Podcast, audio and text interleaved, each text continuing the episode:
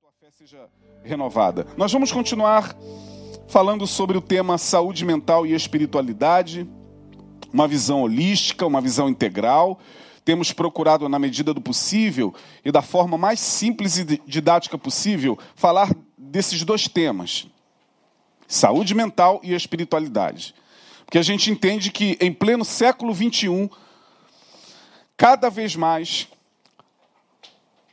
as pessoas estão se convencendo da importância da espiritualidade também na prática da saúde mental. Então, quando você abre o Instagram, você vê lá as propostas dos profissionais de todas as áreas, terapeutas holísticos, psicólogos, sejam das mais variadas vertentes, em algum momento, quando você vai visitando ali, você vê que a espiritualidade está presente, ainda que daquela maneira ali que aquela pessoa entende, tal prática, Uh, mas já é um, um, um sinal de que sem a espiritualidade, a saúde mental fica, ao meu ver, e eu não sou dono da verdade, mas sem a espiritualidade, a saúde mental fica deficitária. Temos falado sobre isso. Baseando-nos em 1 aos Tessalonicenses, capítulo 5, onde o apóstolo Paulo vai nos falar com muita propriedade lá no verso 23, e o mesmo Deus de paz vos abençoe ou vos santifique em tudo, e todo o vosso espírito e alma e corpo sejam plenamente conservados, irrepreensíveis para a vinda do nosso Senhor Jesus Cristo. Todo o vosso espírito, alma e corpo, mostrando que nós temos instâncias que precisam ser trabalhadas e para as quais nós precisamos atentar. Temos um espírito, sim. E esse espírito não vive só de pão, mas de toda palavra que sai da boca de Deus. Temos um corpo, porque a própria palavra e a própria oração diz: nem só de pão, mas também de pão. Nem só de, também de. E a oração de Jesus, nós falamos, fala, mostra exatamente a, a, a na oração do Pai Nosso essas três instâncias: Espírito, adoração, Pai Nosso que está nos céus, adoração, Espírito, conexão com o sagrado. É, o pão nosso de cada dia dá-nos hoje. Temos um corpo que necessita de pão e que tem fome, não só de pão, tem outras fomes: fome de, de carinho, fome de abraço, fome de amor, fomes as mais variadas. E temos uma alma, perdoa-nos as nossas dívidas, para que a nossa alma não adoeça pelo, pela mágoa, pela falta de perdão. E Paulo vai falar sobre isso, nós discorremos no versículo 15, ele fala sobre a questão da vingança e a prática do bem. Falamos é, sobre o regozijar-se, no verso 16, voltar a ter gozo, trazer à memória o que nos pode dar esperança, voltar a se regozijar, entender que nada é para sempre, não há dor que dure para sempre, também não tem alegria que se estenda por muito tempo, né, irmão? Vamos cair na real. O mundo é dialético. Né? não tem essa de achar que você vai ficar celebrando pelo resto da vida, porque é, não tem como. A, a, vida prepara nos momentos difíceis, de dor, de, de, de angústia, de sofrimento. Então a gente precisa estar preparado, mas não podemos é, nos, nos proibir e nos eximir de trazer à memória aquele gozo de outrora, aquele pensamento bom, aquele momento gostoso que a alma se regozijou. Regozijai-vos sempre, verso de número 16, orai sem cessar. Falamos sobre a conexão com o sagrado. O Pai Nosso. O Pai Nosso me mostra claramente essa fala de Paulo sobre o espírito, a alma e o corpo.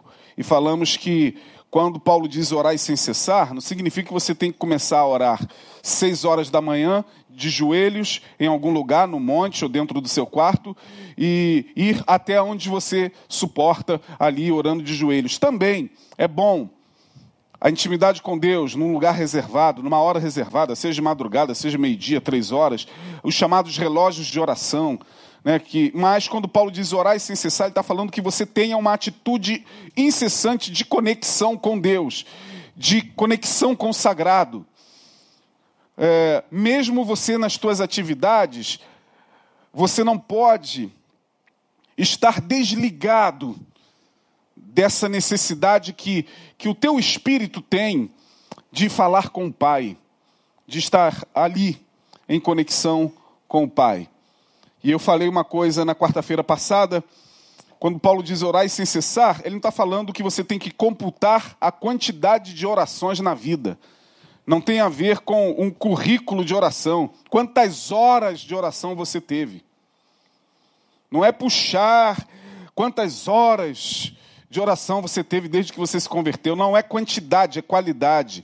Portanto, eu disse, não é oração na vida. Quantidade de oração na vida é uma vida em oração. É muito diferente. Orar sem cessar. Portanto, não é quantidade. Ah, ele é um irmão de oração. Ela é uma mulher de oração. Por quê? Porque a gente afirma isso pelo fato de sabermos que aquela pessoa tem uma, uma prática de oração, mas quase sempre essa prática tem a ver com ah, aquilo que os nossos olhos veem, porque aquela irmã sobe montes, porque aquele irmão sobe, é, é, tem um horário, duas vezes, três vezes na semana ele está lá, e hoje as pessoas fazem isso, filmam, colocam no Instagram, é, Está todo mundo aí colocando a, a, a sua, a, sua capacidade né, intercessória no, no, no Instagram. Isso eu não estou aqui criticando, faz bem quando não é para promover a si mesmo, quase sempre é para mostrar, olha, o quanto eu sou um homem de oração, como eu sou uma mulher de oração. É, mas quando Paulo diz orar sem cessar, ele está falando de pessoas que, que vivem em em oração, em espírito de oração, ou em espírito é, conectado a Deus. Então, minha gente, quando Paulo diz orai sem cessar, o que, que isso tem a ver com saúde mental? Tem tudo a ver. Quando a gente ora, a gente promove conexões no cérebro mesmo naquele momento em que essas conexões cerebrais estejam prejudicadas, talvez por uma depressão, eu falei, doenças tais como depressão, síndrome de pânico, uma síndrome de angústia generalizada ou de ansiedade generalizada, qualquer síndrome dessas que acometem os, seres humanos também tem a ver com partes químicas, por isso que necessita-se certos ajustes com, com medicamentos, mas não é só isso.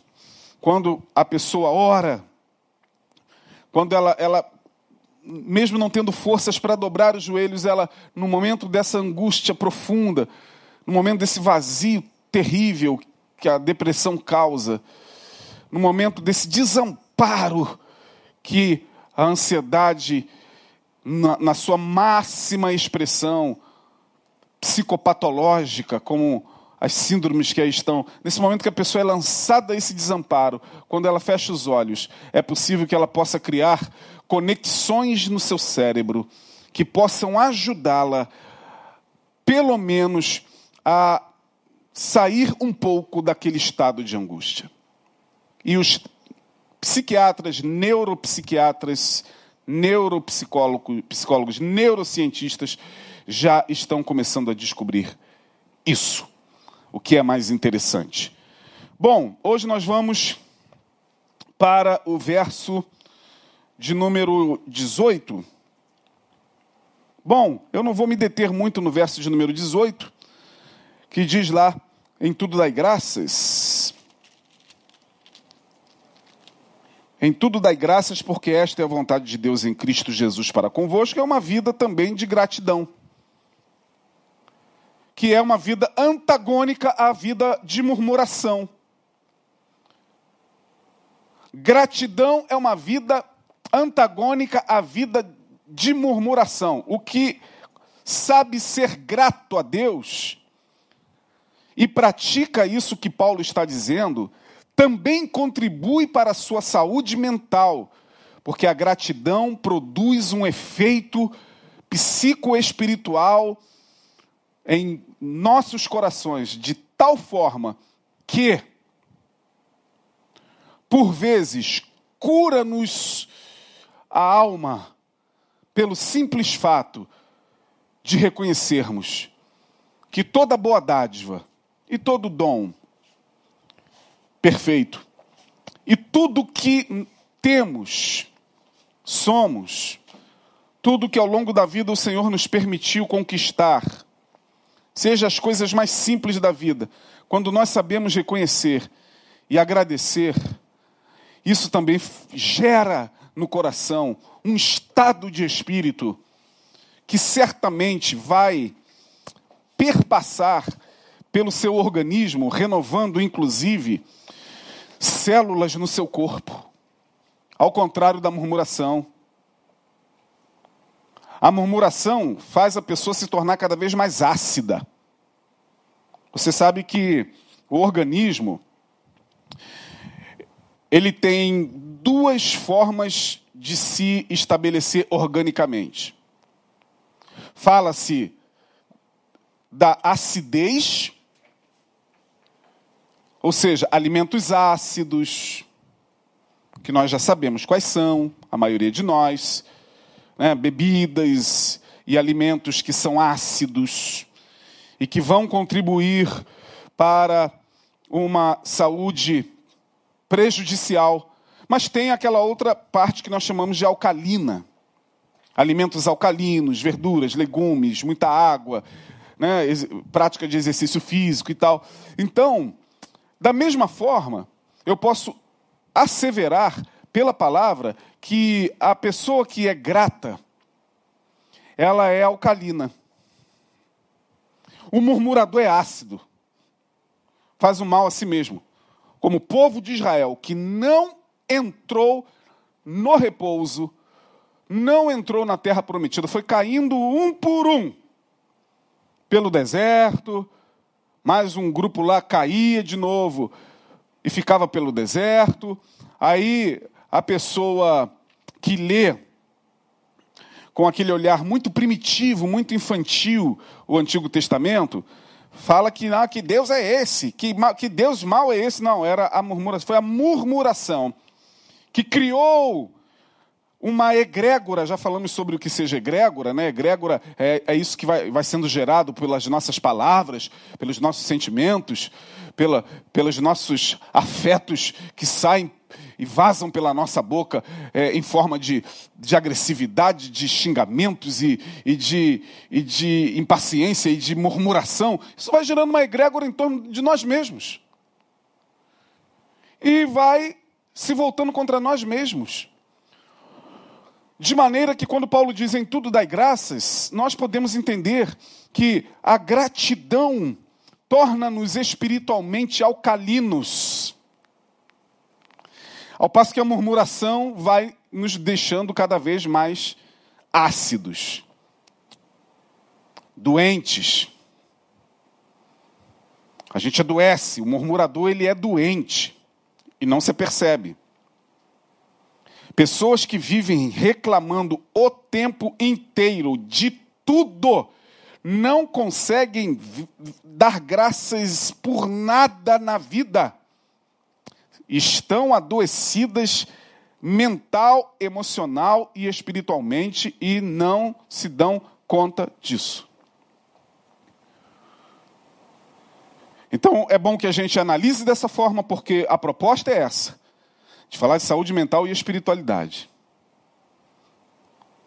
Portanto, minha gente, é, acredito eu que já passou do tempo da gente não achar que falar da palavra ou pregar a palavra necessariamente perpasse pela saúde mental. Há tempos atrás, há cinco anos atrás, seis anos atrás, a gente ouvia aqui ali na internet pessoas falando assim: ah, as igrejas hoje não pregam mais a palavra. As igrejas hoje só pregam autoajuda, só pregam psicologia. Eu não sei nem o que se quer dizer com uma fala dessa. Eu tentava entender, quando eu via aqui e ali falas como essa, tem que se pregar a palavra, tem que se pregar o evangelho, tem que se pregar a palavra. E esses pastores só querem saber de pregar. O que, que você entende sobre pregar a palavra uma vez que, meu Deus do céu, a palavra já é cura para a alma. A palavra ministrada, a palavra, quando ministrada sem o fanatismo e sem a gana teológica de querer atingir um objetivo financeiro, de querer atingir um objetivo de controle sobre os fiéis, de querer manter os fiéis ali presos naquele rebanho. A palavra, quando é ministrada e deixada ao vento do Espírito para que seja ministrada ao coração, como ela não vai produzir cura na nossa alma? Como é que é isso, gente? Que, que, é isso que as pessoas falam? Ah, aquela igreja ali, aquele pastor ali. Aquela... A gente ouviu algumas vezes falar isso da gente aqui. Ah, Betânia é, é, é uma igreja que prega, mas lá é, é, não é autoajuda, não. A gente prega ajuda mesmo, não é autoajuda. Ninguém se autoajuda. A gente precisa de ajuda. Porque se a gente conseguisse se autoajudar, não precisava de profissionais, não precisava de, de você estar ouvindo a palavra. Você se autoajudava. A gente precisa de ajuda. Ajuda que vem do alto, mas ajuda que vem também dos lados. Esse é um momento que a gente está vivendo que a gente precisa de ajuda. Ajuda do alto, oração, foi o que fizemos aqui, intercessão por todos e por nós, mas agora precisamos de uns dos outros, precisamos dos irmãos, dos profissionais, precisamos de pessoas que, que nos ajudem e que sejam, pelo menos, alguém que não vá nos levar para uma condição de acidez. Perdão. Porque ficar perto de pessoas ácidas tornar-nos-á nos tornará ácidos. Conviver com pessoas ácidas por muito tempo, inevitavelmente, fará com que você, se não tiver um bloqueio espiritual, se você não tiver um bloqueio energético espiritual muito forte sobre você, isso vai te atingindo. Eu, vocês sabem do que eu estou falando, muitos de vocês sabem do que eu estou falando. Muitos de vocês convivem com pessoas assim íntimas da intimidade de vocês e sabem do que eu estou falando. Então, Paulo está dizendo: olha, seja grato, aprenda a ser grato. Por, em Colossenses capítulo 3, versículo 15, ele também vai dar essa mesma orientação sobre a gratidão, palavra muito conhecida, Colossenses 3,15. Olha o que, que ele vai dizer. Olha isso, e a paz de Cristo, para a qual também foste chamados em um corpo, domine vossos corações. E o que? Sede agradecidos. Sede agradecidos. E a paz de Cristo que excede a todo entendimento, domine vossos corações.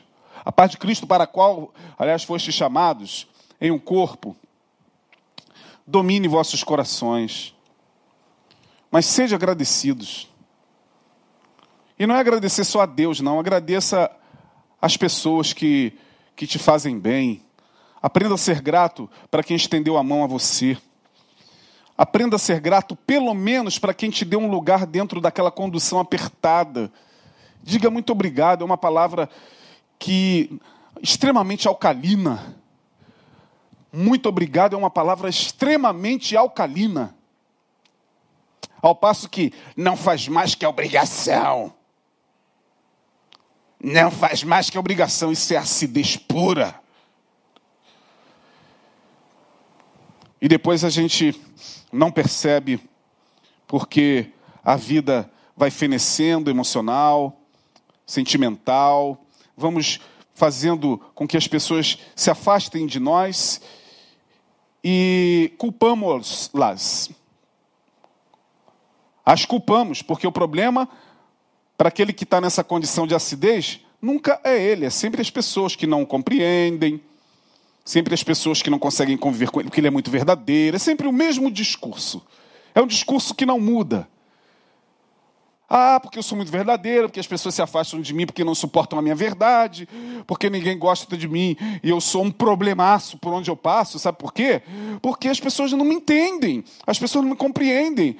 É porque as pessoas não sabem lidar com a minha, com a minha autenticidade. Ah, ou. Oh, menos, se enxergue um pouquinho mais. Enxerguemos-nos um pouquinho mais, né? Vamos avançar. Aí vem a próxima orientação do apóstolo Paulo. Não extingais o espírito, versículo 19. Não extingais o espírito. Não extingais o espírito. Paulo está nos orientando aqui da seguinte forma: se vocês da fé afirmam crer no Espírito de Deus, se vocês da fé creem no que Jesus falou, de fato, que tem muitos da fé, por incrível que pareça, muitos dos nossos irmãos para quem Jesus é um apêndicezinho aqui dentro desse livro.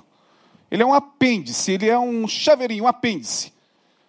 Não conseguem ente entender que que Jesus é a palavra e nele, por ele, para ele, o que ele disse, o que ele fez, está consumado, são todas as coisas. Não, Jesus é um apêndicezinho é, diante de tudo que eles vivem em suas vidas espirituais. Mas Paulo está dizendo, não, para você que crê no que Jesus falou, e o que Jesus falou? Que nós receberíamos o Espírito Santo, que é Ele quem nos conduziria, que é Ele quem nos orientaria, que é Ele quem dirigiria os nossos passos nesse mundo. Ele seria o Consolador. Então, para quem entende isso, Paulo está dizendo: olha, Ele é o seu amigo, Ele é quem está com você, Ele é quem consola você nas tuas perdas, Ele é quem te ajuda uh, nas tuas fraquezas. Quando você não sabe o que orar, quando você não sabe o que pedir, quando você não sabe o que falar com Deus, é Ele, o teu amigo, o Espírito Santo, que intercede por você com gemidos inexprimíveis. Aleluia por isso. É Ele que, mesmo que você não veja, porque Jesus falou: não, o mundo não vê nem o conhece. O mundo não o vê, ou seja, quando ele diz que o mundo não vê, ele está falando do sistema de iniquidade estabelecido nesse mundo. O mundo aí é o sistema iníquo, perverso. Esse sistema não o vê nem o conhece, mas vós o conheceis, porque ele estará em vós. Paulo está dizendo: se você crê nisso que Jesus falou, em João 16 e 14 e também no capítulo 16 do Evangelho de João, eu vou mas não vos deixarei órfãos. Eu vou, mas enviarei um igual a mim. Eu vou, mas o Espírito Santo virá. É o meu Espírito, é o Espírito do Pai, é o Espírito do Deus Trino, do único Deus. Para você que entende isso, Paulo está dizendo, por favor, não esqueça que Ele está em você.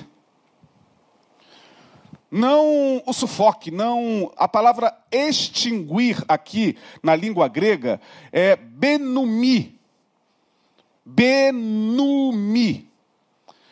Benumi é o mesmo que pegar água e chegar assim e jogar em cima do fogo, daquela fogueirinha. Paulo está dizendo: olha,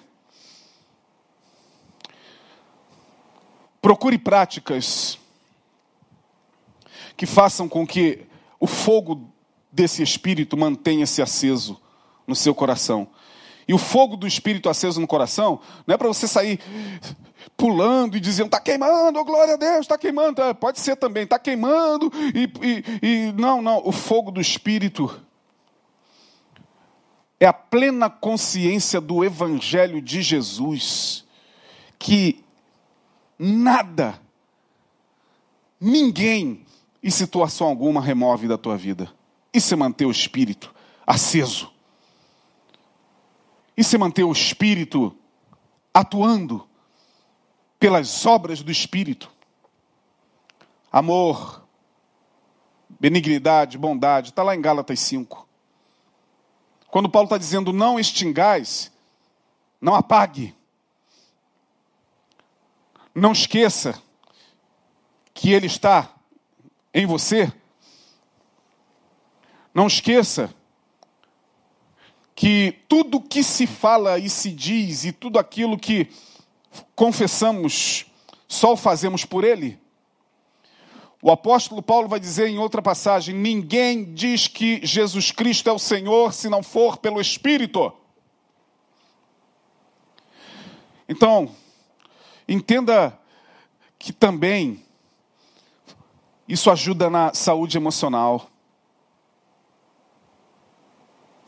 O Espírito do Senhor está jungido, ele está dentro de nós, alimentando o nosso espírito humano de esperança ante as promessas de Deus.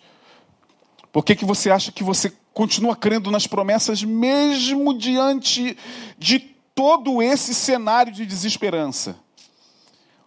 Por que, que você ainda ouve a palavra, quando muitos querem nem mais saber? Questões espirituais e questões ligadas à transcendência e à palavra de Deus no coração de muitos. Benumi, não apagueis. No coração de muitos, isso já aconteceu há muito tempo. Há muito tempo. Então o apóstolo Paulo está dizendo: tenha dependência constante desse consolador. Isso que ele está querendo dizer com não extingais o espírito.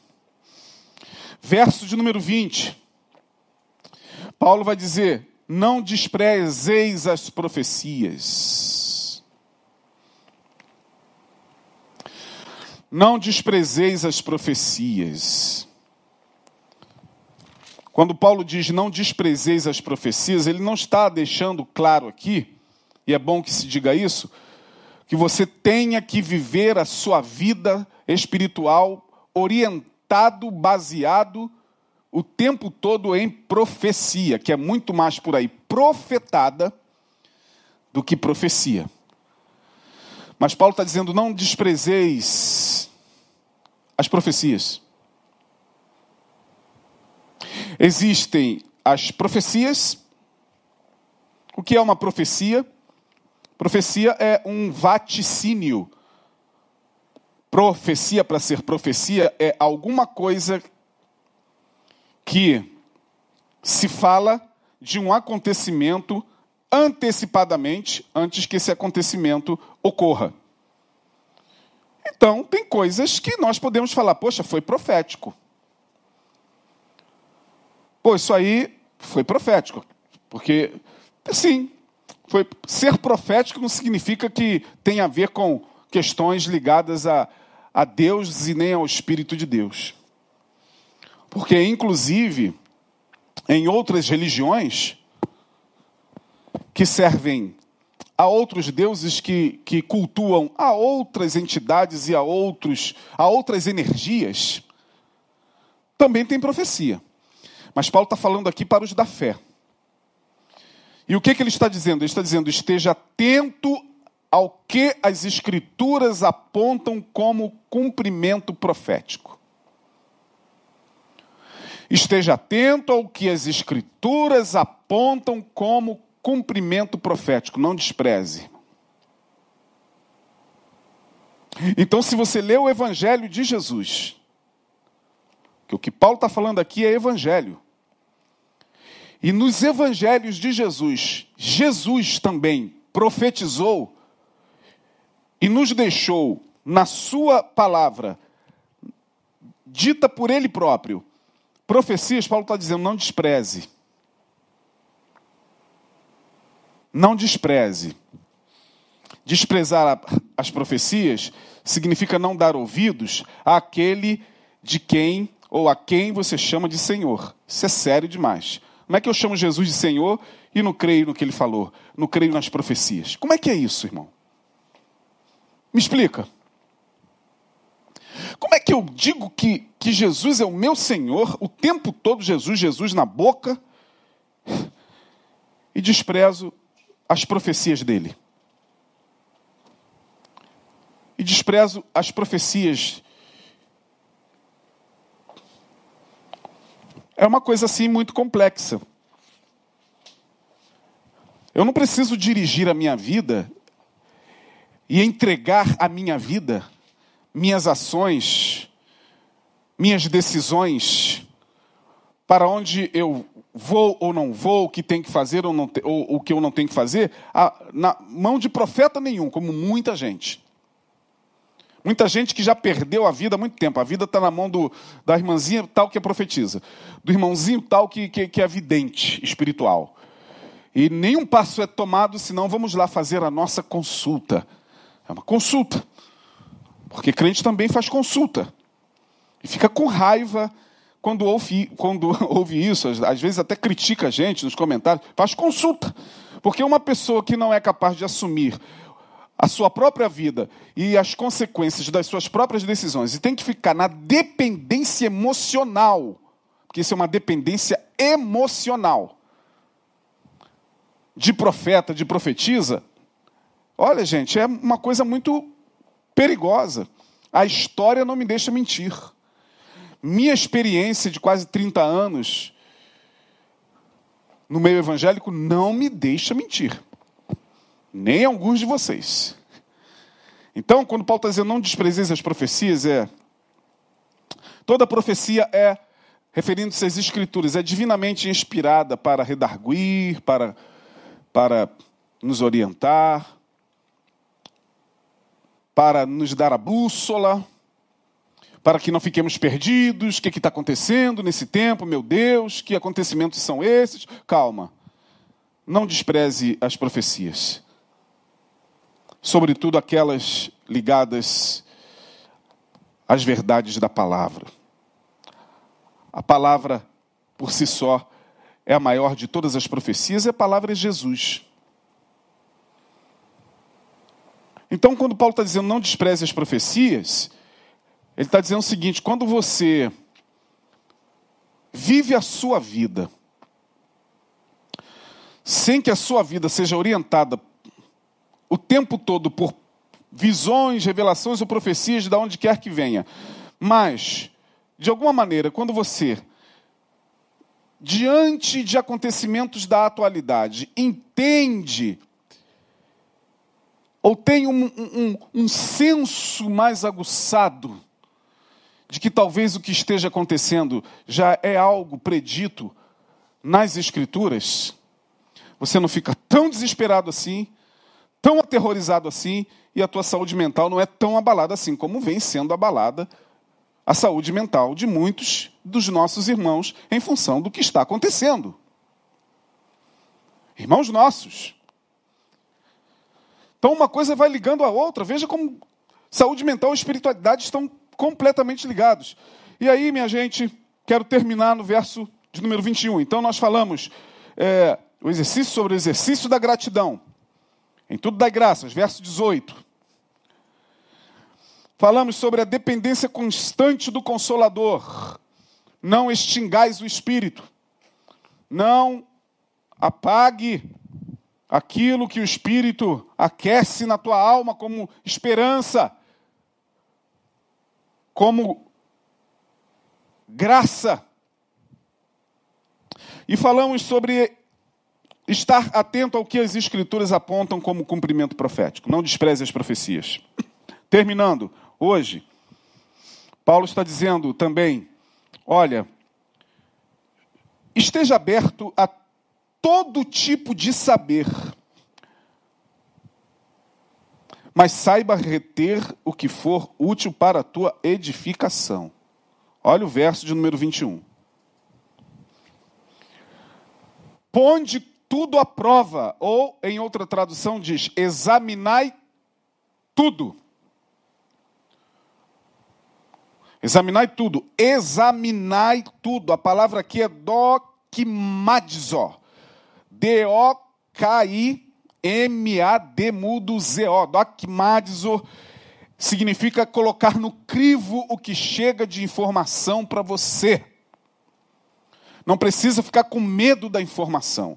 Não precisa ficar com medo do conhecimento como os crentes, na maioria, apavorados que ficam com qualquer conhecimento que não seja é, conhecimento que venha ou daqui desses 66 livros ou conhecimento que não venha do seu líder, do seu pastor. Fora isso, não existe mais conhecimento na cabeça de muitos crentes de lugar nenhum. Suas vidas são dirigidas pela, pela, pelo biblicismo, é aqueles crentes que ficam o tempo todo, está na Bíblia, está na Bíblia, onde está isso na Bíblia? Está na Bíblia. Ou seja, já alguma coisinha aqui dentro, né, algum neurôniozinho religioso já está batendo. Porque está na Bíblia, está na Bíblia, está na Bíblia.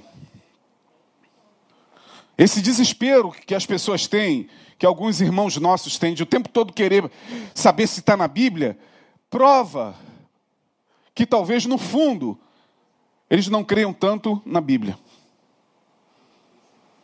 É uma reação contrária. O, o, o fanatismo é uma reação contrária. O fanático, ele é fanático, torna-se fanático porque ele não tem muita certeza na fé que ele abraçou. Por isso que ele se torna fanático. É igual os biblicistas. Ah, essa informação está na Bíblia? Isso que o senhor está falando está na Bíblia, pastor? Isso está na Bíblia? Você conhece crente assim? Bom, eu conheço, não sei se você conhece. Está na Bíblia? Onde está isso na Bíblia? Aí o cara fica assustado o tempo todo, tem que estar tá na Bíblia. Ou então, isso tem a ver com o que foi ensinado, que meu pastor ensinou? Não, meu pastor não ensinou isso. Ah, irmão, Paulo está dizendo: examinai tudo, irmão. Mas a palavra dogmatizo aqui significa é, filtrar. Não é abrir-se, como diz Paulo, para qualquer vento de doutrina, como também outros que vão para o extremo. Né? E aí qualquer vento de doutrina que bate, o cara não sabe mais no que crer. Então, tudo para ele, ele abraça. Ele abraça tudo que vem das religiões orientais como verdade. Ele abraça o que vem do, do, da religião tal. Ele abraça como verdade o que vem da religião tal. É, olha, irmão, sinceramente, particularmente falando, e eu, quem me conhece sabe disso, é, não gosto de ficar dando testemunho de mim mesmo, mas eu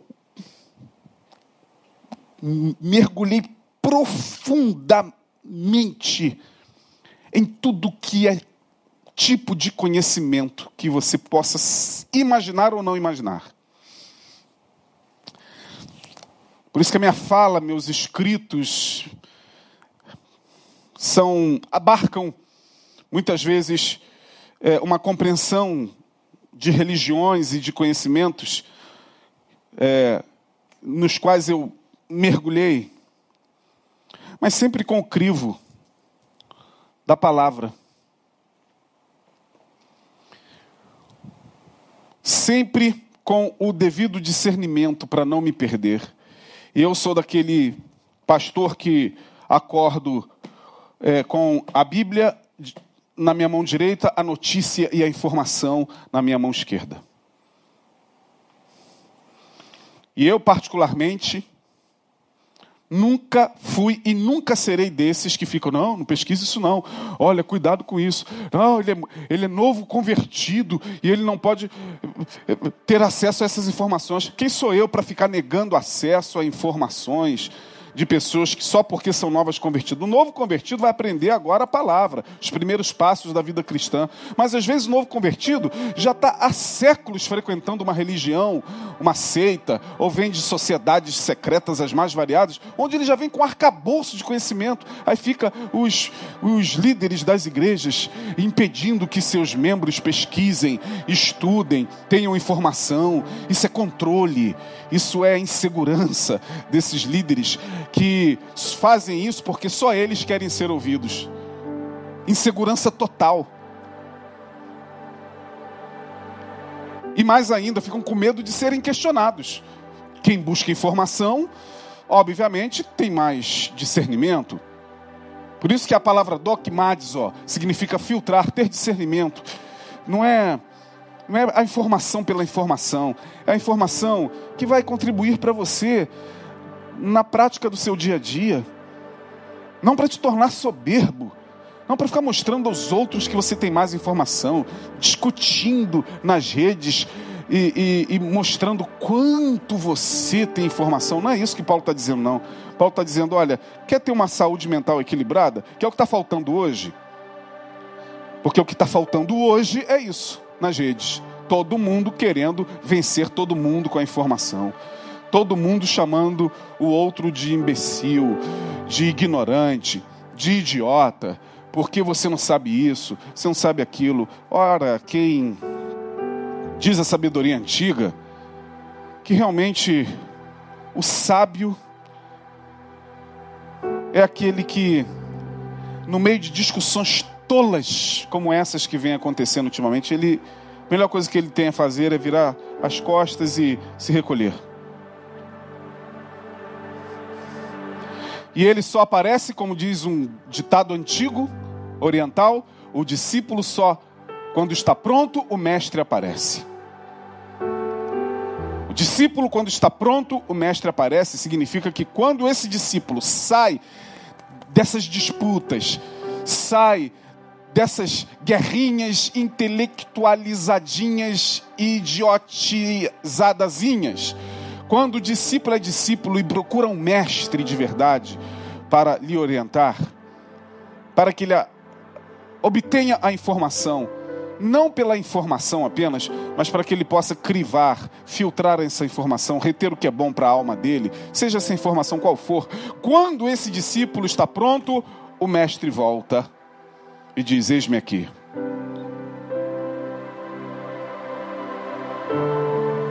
Jesus, certa feita, disse para os discípulos: Eu tinha tanta coisa a vos dizer, mas vocês não estão preparados para ouvir. Então, minha gente, terminando, todas essas orientações que nós temos nelas transitado aqui desde o início do nosso tema são orientações do apóstolo Paulo que fazem um bem tremendo ao corpo, à alma e ao espírito. Que o Senhor possa nos tornar mais alcalinos, menos ácidos e um pouquinho mais saudáveis. E um pouquinho mais, um pouquinho mais equilibrados, porque todos os dias, todos nós somos convidados ao desequilíbrio. Somos convidados a perder o tino. Nossa saúde mental é afetada de todos os lados. Que Deus nos guarde. É o momento mais urgente da história que eu vejo a necessidade do, da armadura de Deus, o capacete da salvação, o escudo da fé, as sandálias do Evangelho, a, a espada como palavra de Deus, couraça da justiça. Esse é o tempo que a gente precisa muito dessa armadura para proteger a nós mesmos, corpo, mente, psique, alma espírito, sejam plenamente conservados, é o que Paulo está dizendo, até o dia de Cristo Jesus. Que Deus nos abençoe. Prazer enorme, mais uma vez, estar com vocês. Até quarta que vem, se o Senhor assim nos permitir. A gente sempre sabe o que disse, nunca como o outro ouviu. Vamos orar. Obrigado, Senhor, por esta palavra, por aquilo que, pela tua graça, pudemos ministrar. Senhor, abençoe os nossos corações nesses dias. Tua palavra nos transforme, que seja ela cura para, para a nossa alma, para o nosso espírito, para nossas mentes. No nome de Jesus Cristo, nós te pedimos que o teu grande amor, que a graça bendita do Cordeiro, e que as consolações desse Espírito amigo desse nosso mentor espiritual, que é o Espírito do Senhor, esteja sobre todos. Em nome de Jesus Cristo, até o dia de Cristo Jesus, nós assim te pedimos. Amém. Deus abençoe, querido.